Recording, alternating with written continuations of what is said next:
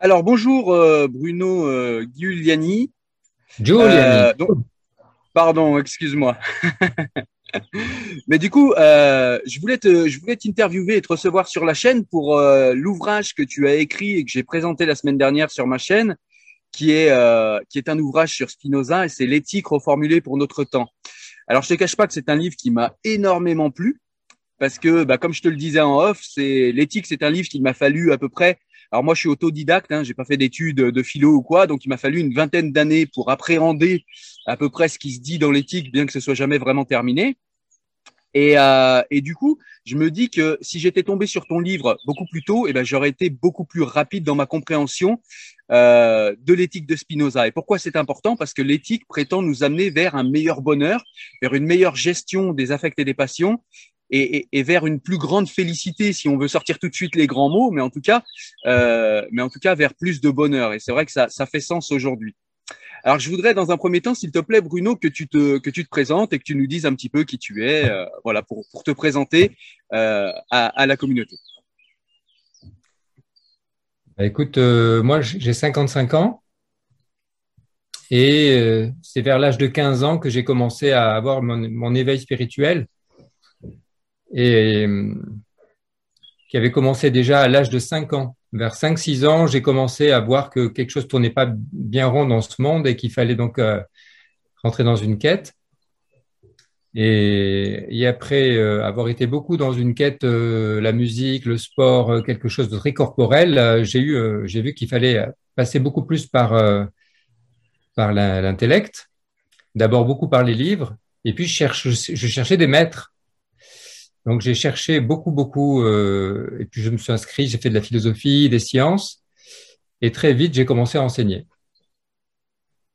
Et donc, euh, tout en enseignant, j'ai fait ma, ma recherche. J'ai trouvé beaucoup de maîtres.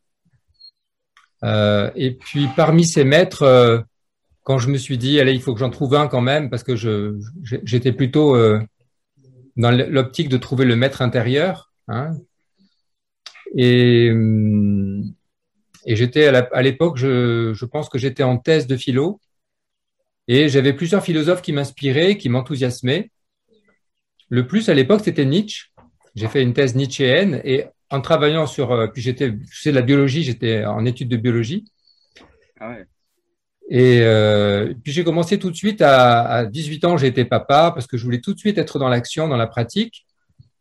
Et puis voilà, j'ai eu quatre enfants, euh, j'étais à Nice, j'étais dans une, un grand bonheur déjà, mais j'étais en quête d'une sorte de réalisation. Je, je décris ça dans mon dernier livre qui s'appelle L'éveil de la joie D'accord. c'est beaucoup plus autobiographique et je, je donne plutôt ma, ma propre philosophie.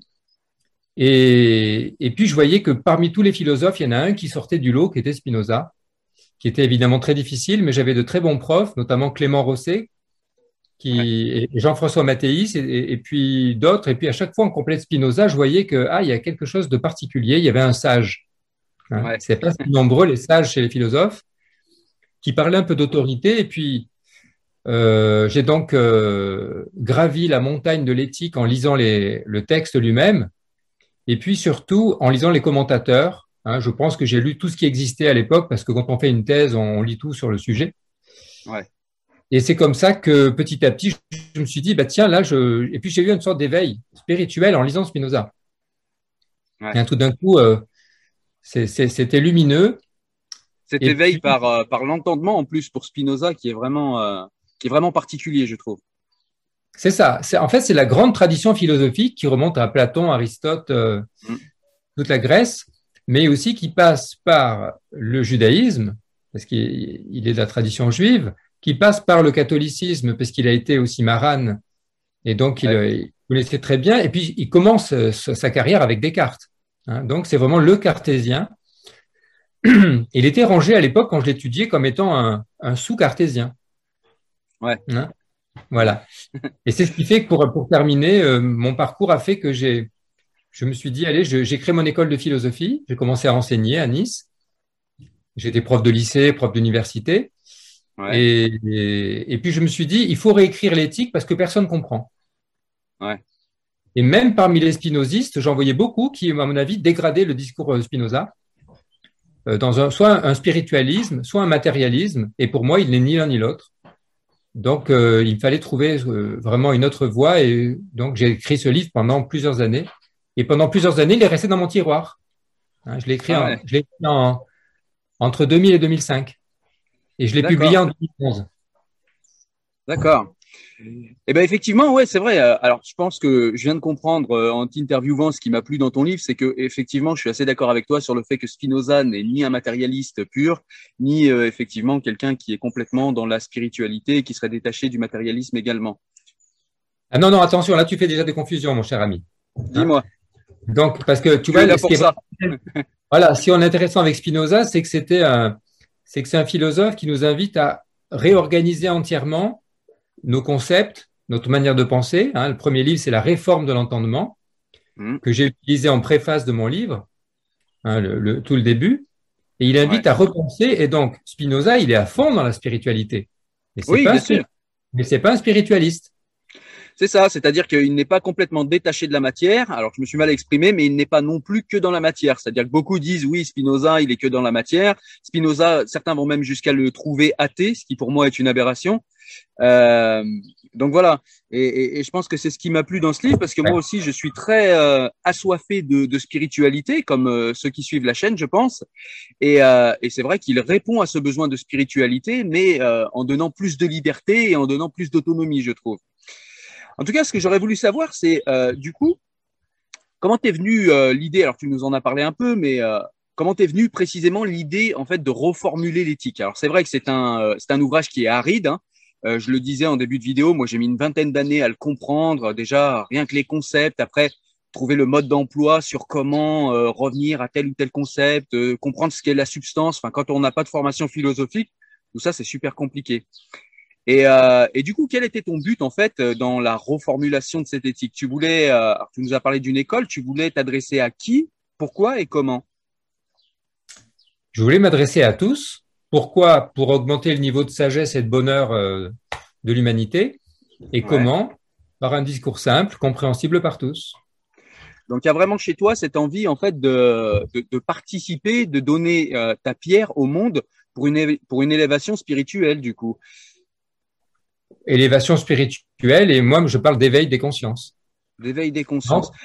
En fait, on est pour pour pour. Euh, en fait, c'est la grande tradition hein, de, dans toutes les spiritualités.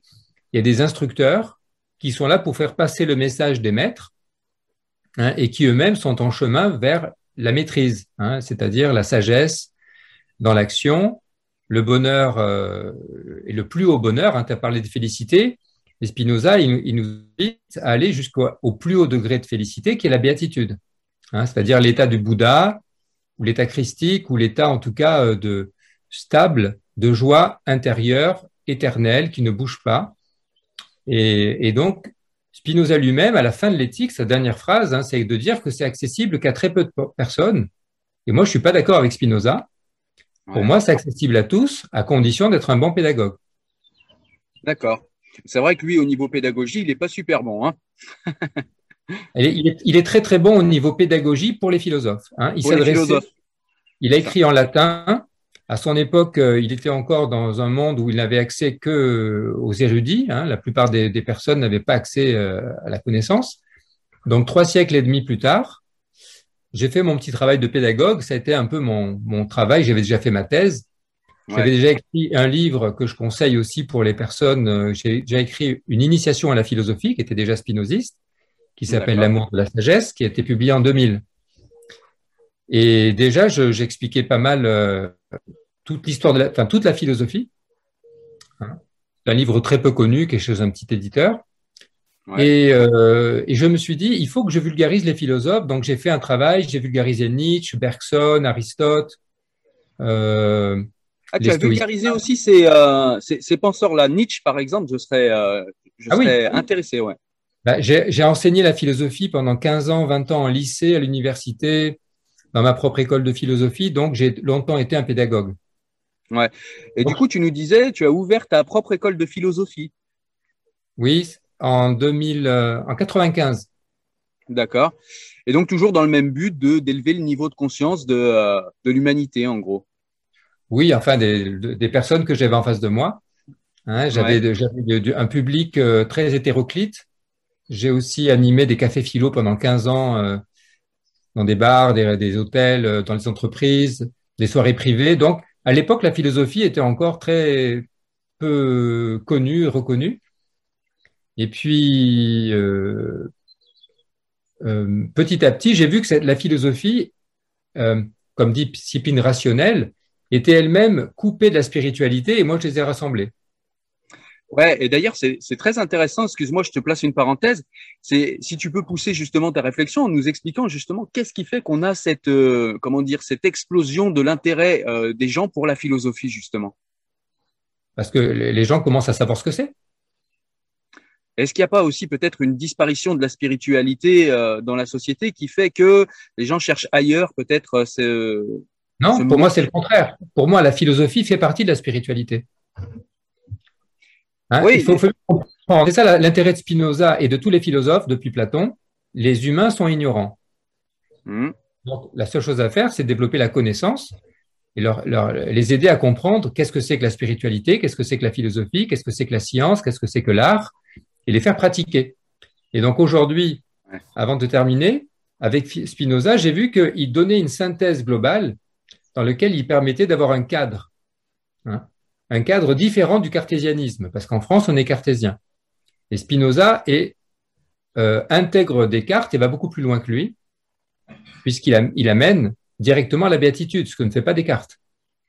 Ouais, là où je te disais, je suis d'accord avec toi, mais là où je te disais que euh, peut-être c'est un manque, enfin un, si tu veux, je, je, je compare ça, enfin je, j'explique ça en fait par l'effondrement du christianisme. Et en fait, on voit bien qu'il y a beaucoup de gens aujourd'hui qui cherchent du sens, qui cherchent, euh, voilà, et, on trouve là-dedans une explosion de la philosophie. Alors c'est bien, mais euh, c'est même très bien, mais euh, du coup j'ai l'impression que c'est cet effondrement en fait de la de la religion en tant que spiritualité qui fait que les gens vont rechercher justement la spiritualité ailleurs et du coup peut-être en philosophie. Tu... D'accord, mais là je reprends, hein, je, je, vais te reprendre tout le long parce qu'à chaque fois que tu parles, je vais faire mon petit Spinoza si tu veux. Ouais, il faut, hein il faut. ce qui s'effondre, c'est pas du tout la religion et la spiritualité. Ce qui s'effondre, c'est l'ensemble des idéologies. Hein hein les, idéologies, c'est l'ensemble des croyances qui sont pas basées sur la compréhension intuitive. Donc, avec Spinoza, au contraire, se développe la vraie religion, la vraie spiritualité, la vraie philosophie, dont il a donné le cadre, euh, comme Aristote avait donné le cadre avant lui. Ouais. Et euh, donc, à partir de là, toutes les religions, que ce soit le christianisme, l'islam, le, euh, l'hindouisme, le chamanisme, ou tous les ismes que tu peux imaginer qui étaient un peu séparés, retrouvent leur véritable essence et une religion universelle, une sagesse universelle, parce qu'en fait, ce que cherchent les hommes, c'est une sagesse. Ouais. Hein. Le but de la spiritualité de la philosophie, c'est le même. C'est la sagesse, c'est-à-dire le savoir être libre, heureux et réaliser notre essence. D'accord. C'est-à-dire, c'est-à-dire quoi? C'est quoi notre essence? Et là, tout, et là, on commence à philosopher. Ok, je comprends. Donc du coup, en fait, euh, tout cela est pour toi accessible dans chacune des religions. Simplement, euh, le fait de mieux connaître en fait ce qu'est la spiritualité va faire s'effondrer ce que Spinoza appellerait euh, justement la superstition. Exactement. Qui sont, qui sont des idéologies et d'accord. Ok. Et du coup, est-ce que tu peux nous expliquer justement à l'aune du spinozisme, quelle est à toi ta définition du bonheur? Peut-être quelle est celle de Spinoza et quelle est la tienne précisément? Moi, j'ai la même que Spinoza et qui est la même que tous les sages. Hein. Donc, on enlève même spinozisme. Tu peux l'enlever. Hein, Spino, il n'y a, pas d'idéologie spinoziste, il n'y a pas de croyance Spinoza, il n'y a pas de d'école, puisque Spinoza, il nous aide à devenir libres. Donc, à penser par nous-mêmes. Hein et donc, euh, de la même manière qu'il n'y a pas de christianisme, il y a la parole du Christ. Hein et donc, la parole du Christ, la parole de Spinoza, la parole de Bouddha, pour moi, c'est la même parole. Donc, on enlève tous les ismes, toutes les idéologies, les croyances, et il vient une connaissance immédiate et directe de la vérité. Par exemple, qu'est-ce que le bonheur? Il suffit de un enfant peut le savoir à l'âge de 6-7 ans. Tu demandes qu'est-ce que c'est que le bonheur, il le sait très bien. C'est une joie complète. est stable, qu'on appelle, et infini, on va dire, hein, qui ne bouge pas. Quoi qu'il arrive dans le monde, on reste dans la joie. Cette joie ne bouge pas, elle s'appelle la béatitude. Et évidemment, plus on est dans la joie, plus on est, dans, plus on est heureux. Plus on est heureux, ouais. Et du coup, comment euh, alors après, j'invite les gens à lire ton livre. Hein, ils auront, euh, ils auront euh, une, une, compréhension parfaite de comment arriver à cette joie. Mais est-ce que tu peux nous donner deux trois éléments sur sur la, la, la, possibilité, expliquer quelle est cette possibilité qui pourrait nous amener vers justement cette joie constante? Parce que c'est quelque chose, on le sait, rien n'est plus, euh, rien n'est plus fluctuant que nos émotions, que nos affects, et on va passer du, du, du bonheur, de l'éclat de rire à la tristesse, à la colère, etc. C'est un peu le lot de, l'humanité commune. Et comment on peut faire pour être justement dans un bonheur et dans une joie plus constante? Donc ça, c'est ce qu'explique Spinoza donc dans, dans l'éthique de manière assez rigoureuse. Et j'ai essayé de traduire en langage simple tout en gardant la rigueur de Spinoza. Mais pour répondre à la question, il vaudrait mieux lire mon autre livre, L'éveil de la joie. C'est là que j'explique beaucoup plus simplement avec mes propres pratiques. Et pour moi, il y a donc quelques étapes, mais c'est extrêmement simple. Donc on peut le faire ici et maintenant. On peut regarder à l'intérieur, ou entre 0 et 10, mon degré de bonheur. On regarde ce qui se passe à l'intérieur et on va donc voir qu'il y a des affects qui sont pas, qui sont des affects tristes et pas joyeux. À partir de là, ça veut dire qu'on a des besoins frustrés. Et on va simplement, avec l'énergie du désir, hein, Spinoza nous invite à réaliser nos désirs. Qu'est-ce que je désire vraiment? Et avec la sagesse, on va simplement réaliser nos désirs et la joie est là. C'est pas plus compliqué que ça. D'où le fait de savoir qui suis-je vraiment et qu'est-ce que je désire vraiment. D'accord. Donc, c'est un retour vers l'intériorité et savoir s'écouter, du coup, hein, et répondre à ses, à ses besoins et à ses désirs d'une manière euh, correcte, si je, si je suis Spinoza. De manière adéquate, comme il dit, c'est-à-dire avec une pensée juste, comme, comme disait Bouddha, en satisfaisant nos désirs naturels et nécessaires, comme disait Épicure, en se mettant en accord avec l'ordre du monde, comme disaient les stoïciens, en écoutant et donc en, en découvrant en soi un principe infini de créativité et de conscience qui est le divin. Et voilà pourquoi Spinoza nous invite d'abord à savoir que nous ne nous connaissons nous-mêmes qu'en voyant que nous ne sommes pas ce que nous croyons être, hein, ce qu'il appelle des modes de la substance, hein, mais nous sommes, nous sommes vraiment la substance qui s'éveille à elle-même. Et donc il invite à prendre conscience, comme l'avaient dit les sages de l'Inde et les sages euh, de tous les temps, que nous pouvons euh, accéder assez facilement à une joie stable et infinie qui ne dépend pas du temps. Ça s'appelle l'éveil spirituel. D'accord. Il y a aussi un concept que je trouve intéressant, et euh, enfin un concept, en tout cas une idée que je trouve intéressante dans ton livre, c'est cette idée que, alors c'est une idée de Spinoza, mais est-ce que tu pourrais nous l'expliquer d'une manière simple? C'est cette idée que le monde est toujours parfait à chaque instant.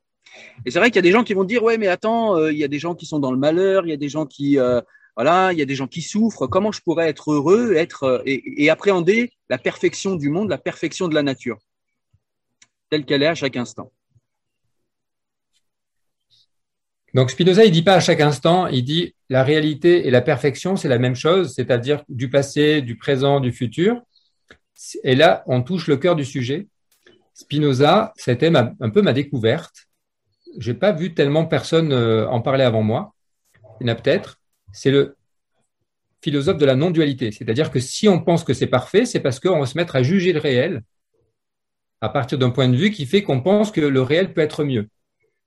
Ça veut dire qu'on juge Dieu. Hein. On pense que Dieu fait mal, son boulot, en quelque sorte.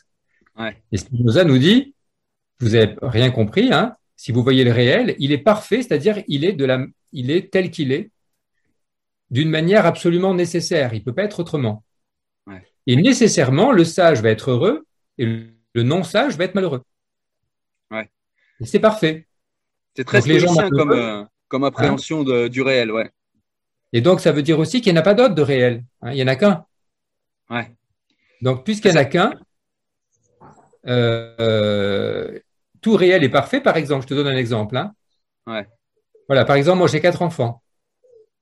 On m'apprend d'un coup de fil, à tes quatre enfants sont morts dans un accident de voiture si je ne suis pas centré dans la béatitude, je vais m'effondrer. Ouais. Voilà, si je suis attaché à eux et que mon bonheur dépend d'eux.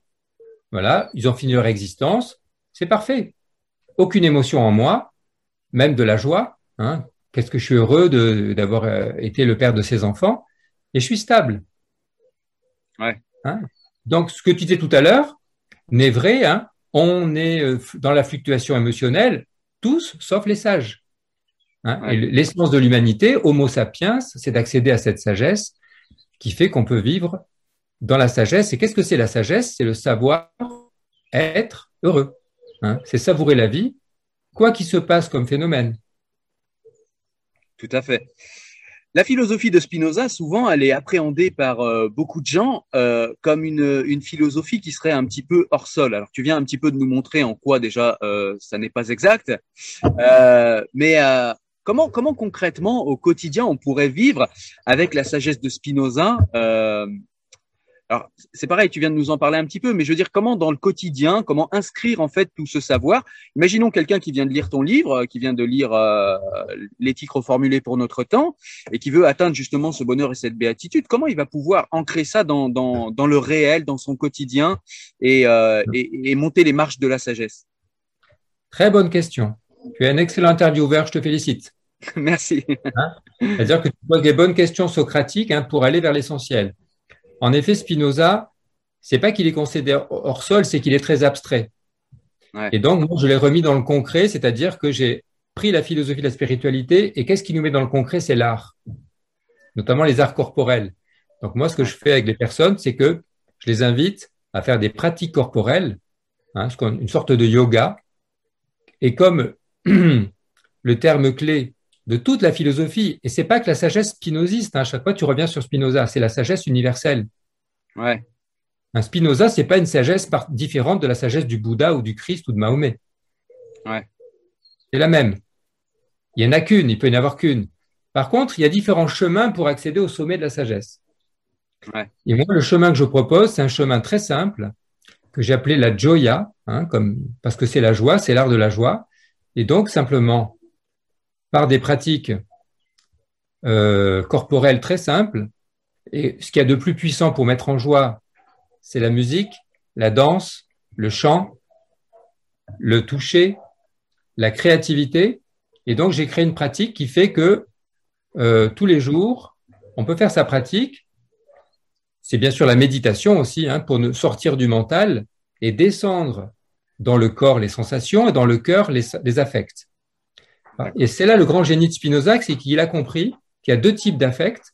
Les affects passifs, où l'événement, par exemple, euh, ma femme m'engueule, hein, pour venir dans le concret, et soit je manque d'humour et je l'engueule à et, de sagesse et je l'engueule à son tour, c'est la dispute, soit au contraire, j'ai beaucoup d'humour, beaucoup de, je dis l'humour parce que c'est une vertu spirituelle, je ris, hein, si elle m'engueule, c'est qu'elle est triste, et qu'est-ce que je fais avec amour? Hein, parce que la base de la sagesse, c'est l'amour. Je vais m'intéresser à elle, ma chérie, qu'est-ce qui se passe, de quoi est-ce que tu as besoin, qu'est-ce que tu désires, et je l'aide à réaliser son désir, elle est dans la joie.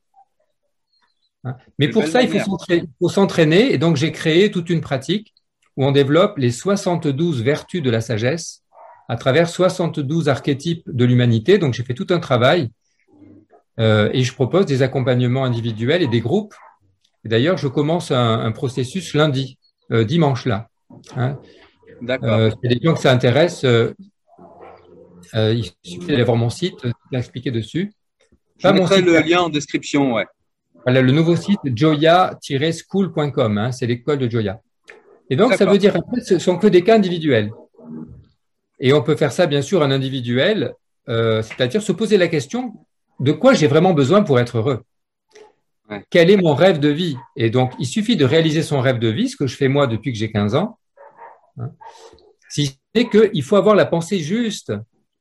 Hein. Si la pensée n'est pas juste, on, un, pas dans le monde réel, on est dans un monde illusoire.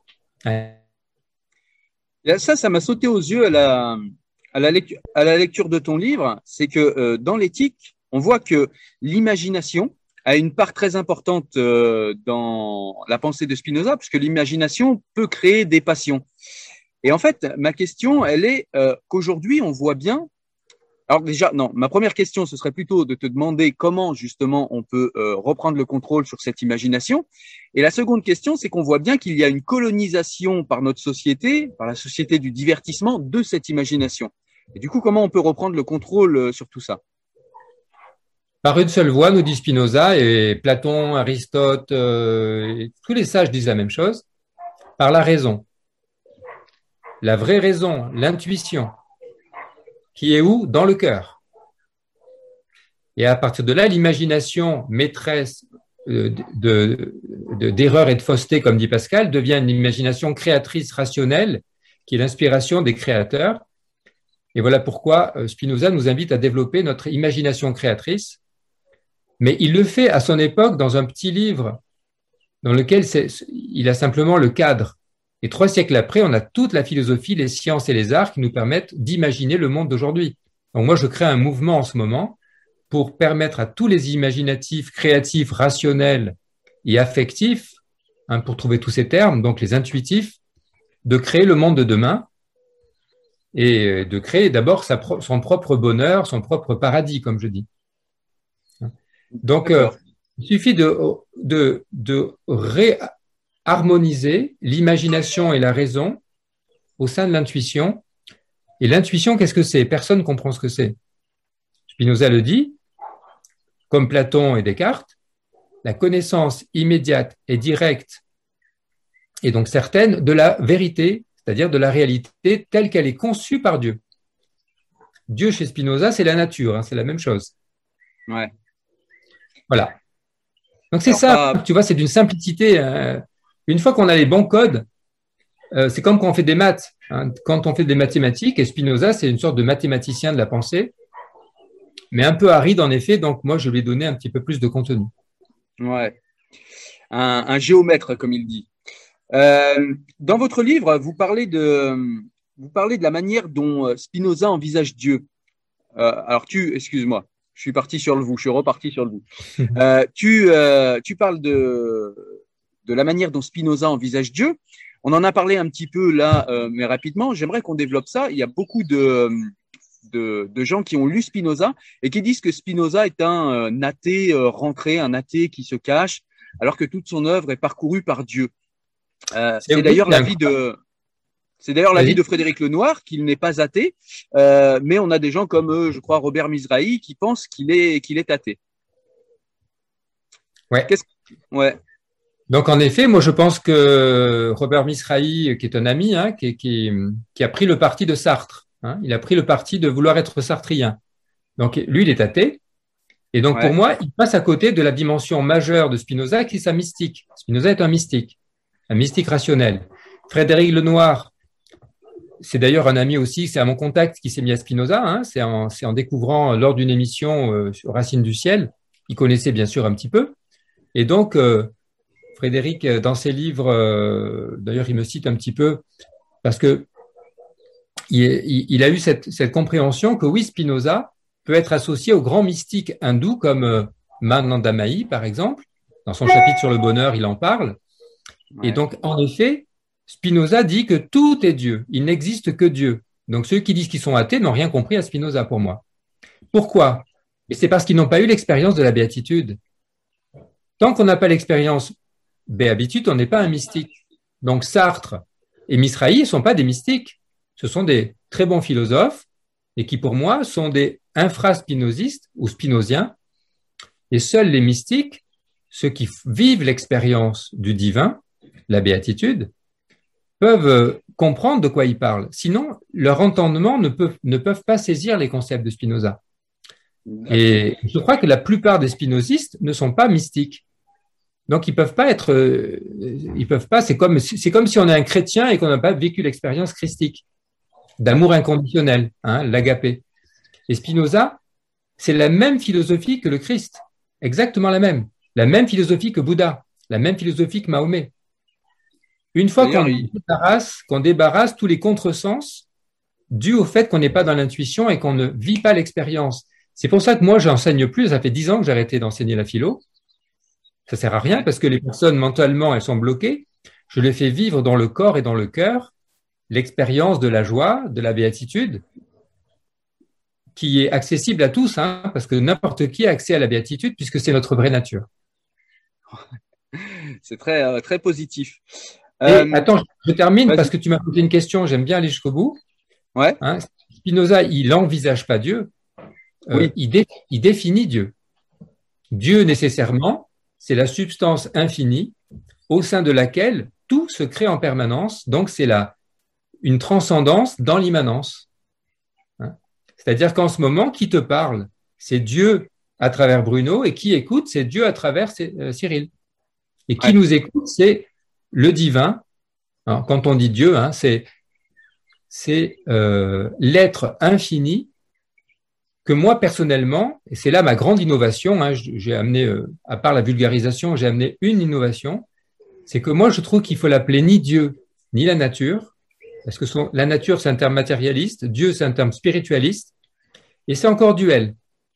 Et quel est le terme non duel que tout le monde comprend? C'est la vie. Ouais. Dieu c'est la vie. Ouais, la vie ou la, le, le, dieu, euh, le dieu cosmique, comme disait aussi Einstein, ça me parle, moi, ça, euh, le, la substance ou l'énergie primordiale, voilà. Voilà, on peut. Après, les mots euh, ont chacun leur intérêt, et comme les taoïstes, un dieu, il n'utilise même pas, il utilise le Tao. Ouais. Ou les juifs, hein, il y a ce terme, hein, Yahvé, hein, et le, le, le, tétragramme, qui fait que c'est l'indicible, c'est l'innommable. Ouais. Donc, ça veut dire que c'est pas du fini. Dieu, c'est l'infini qui se manifeste dans du fini. Et tous les toutes les philosophes, toutes les philosophies se, réunissent dans une seule sagesse. Et Spinoza, je le vois comme une sorte d'entonnoir, tu vois, qui fait que toutes les pensées partielles, les philosophies partielles, arrivent à une philosophie unifiée. Et Bergson, qui est un de mes grands inspirateurs, avec Nietzsche, il dit tous les philosophes, les vrais philosophes, ont deux philosophies, la leur hein, et celle de Spinoza. Je connais cette citation, effectivement. Pour Spinoza, euh, pour Spinoza, le corps et l'esprit sont en interaction, ils sont en parallèle. Euh, du coup, cette question, comment peut-on atteindre la béatitude et être dans, être dans le bonheur quand on a une souffrance physique, genre une maladie chronique ou quelque chose de, de, de physiquement désagréable? Est-ce qu'il est possible quand même d'atteindre la, la béatitude quand on souffre de, de ce genre de choses? Évidemment, euh, alors, il y a deux cas. Si tu souffres, c'est que tu n'es pas dans la béatitude. Hmm. Quand tu es dans la béatitude, il n'y a plus de souffrance. Il n'y a plus de souffrance. Il peut y avoir des douleurs physiques, mais elles vont être accueillies. C'est comme si tu, si tu mets une petite goutte euh, d'acide dans un verre, ton verre, il va être acide. Mais si tu le mets dans l'océan, la goutte d'acide, elle va, elle va être accueillie. Elle va pas du tout perturber l'océan.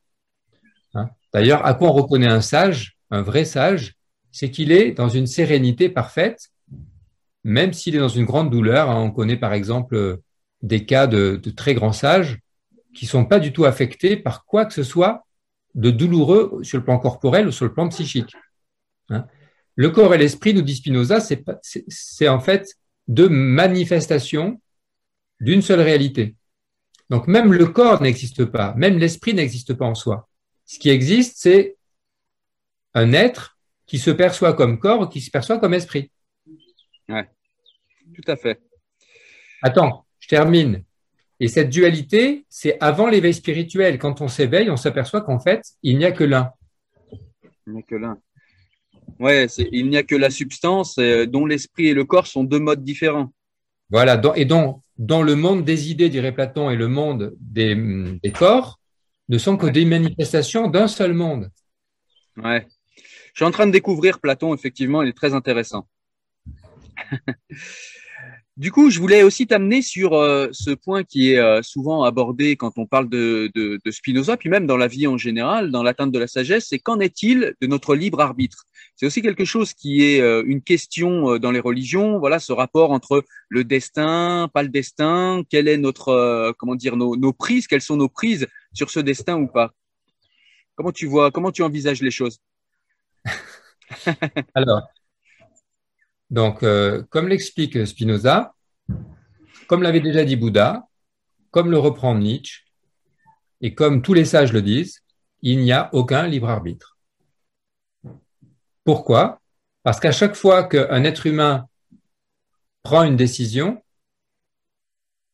c'est qu'il a une pensée liée à un affect, il va nécessairement prendre la décision dont l'affect est le plus joyeux. Voilà.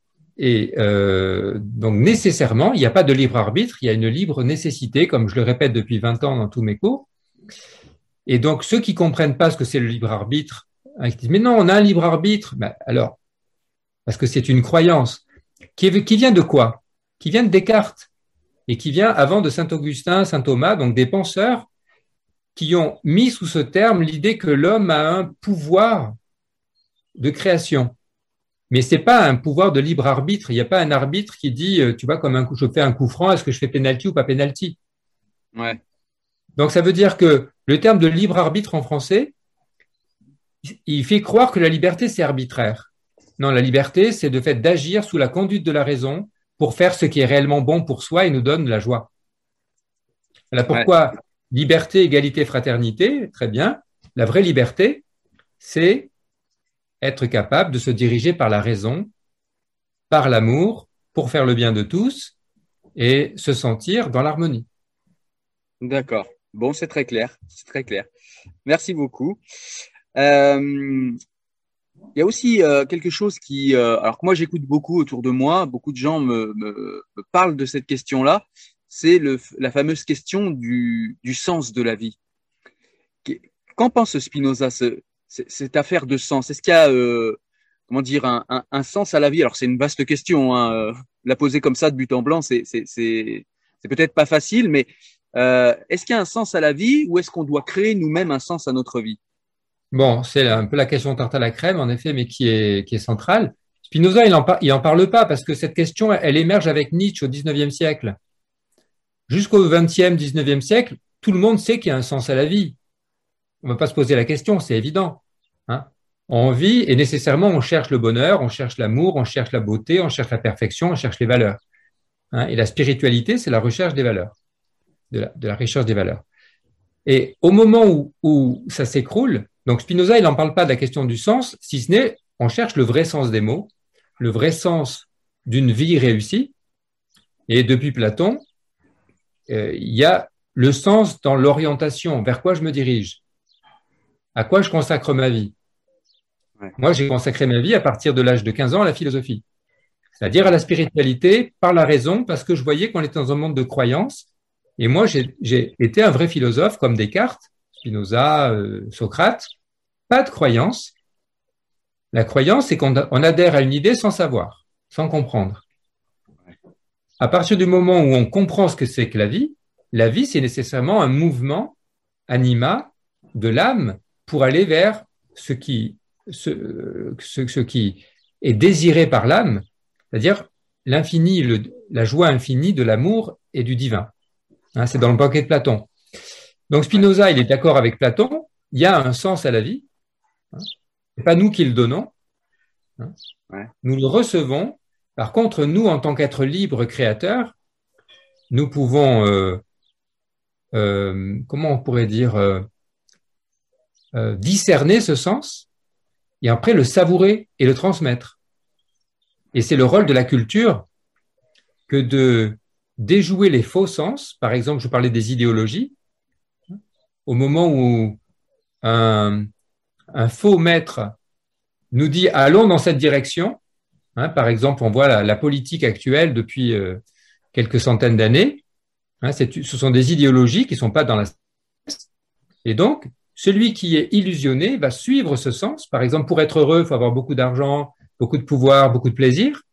Mais il suffit de réfléchir trois secondes pour voir que ni l'argent, ni le pouvoir, ni le plaisir, ni la réputation, hein, la bonne opinion d'autrui ne donne le bonheur. Donc, ce sont des faux valeurs, des faux sens. Qu'est-ce qui donne le bonheur?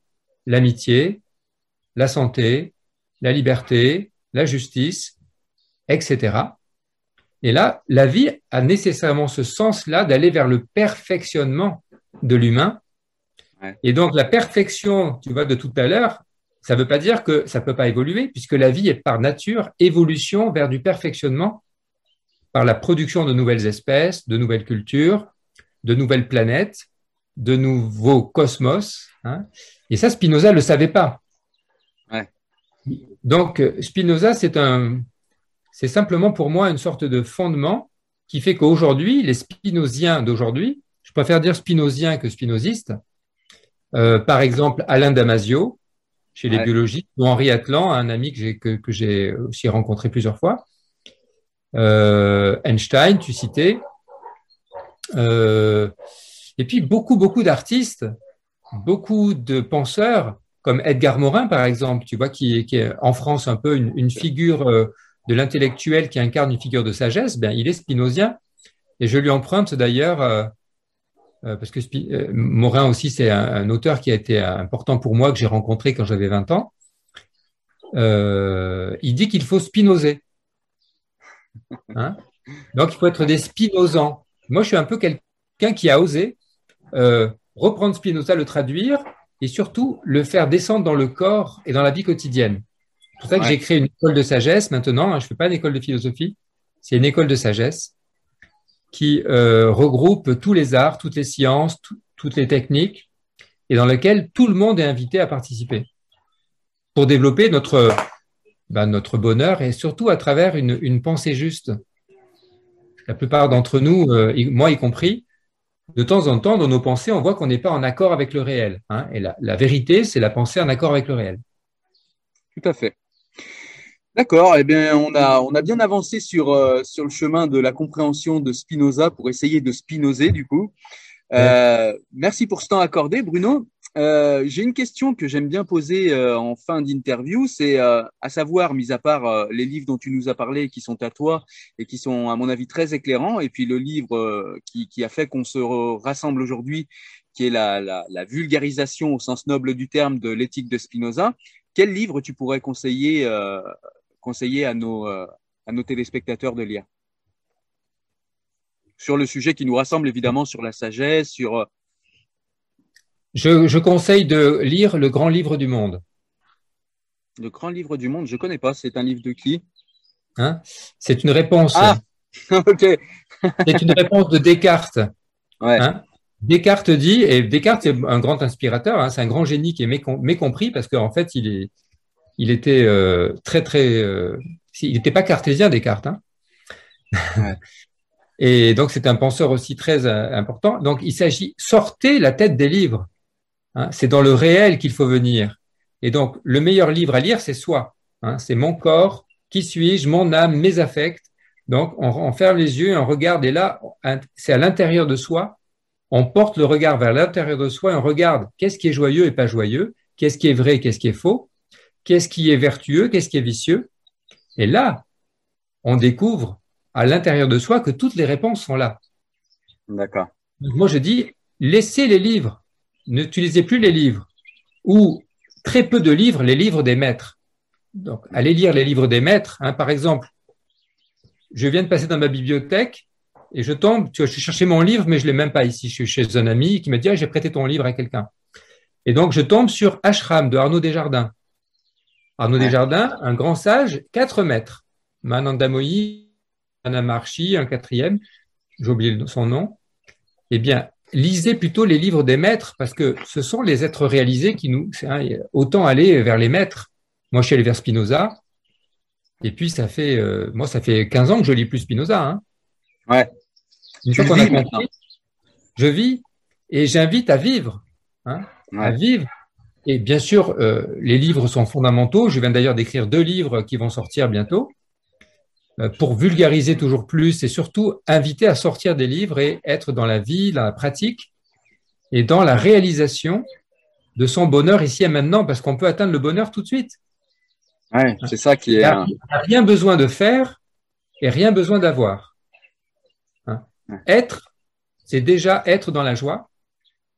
Et c'est ce que tous les maîtres disent et Spinoza y compris, et il nous, il nous donne une sorte de chemin initiatique en cinq étapes.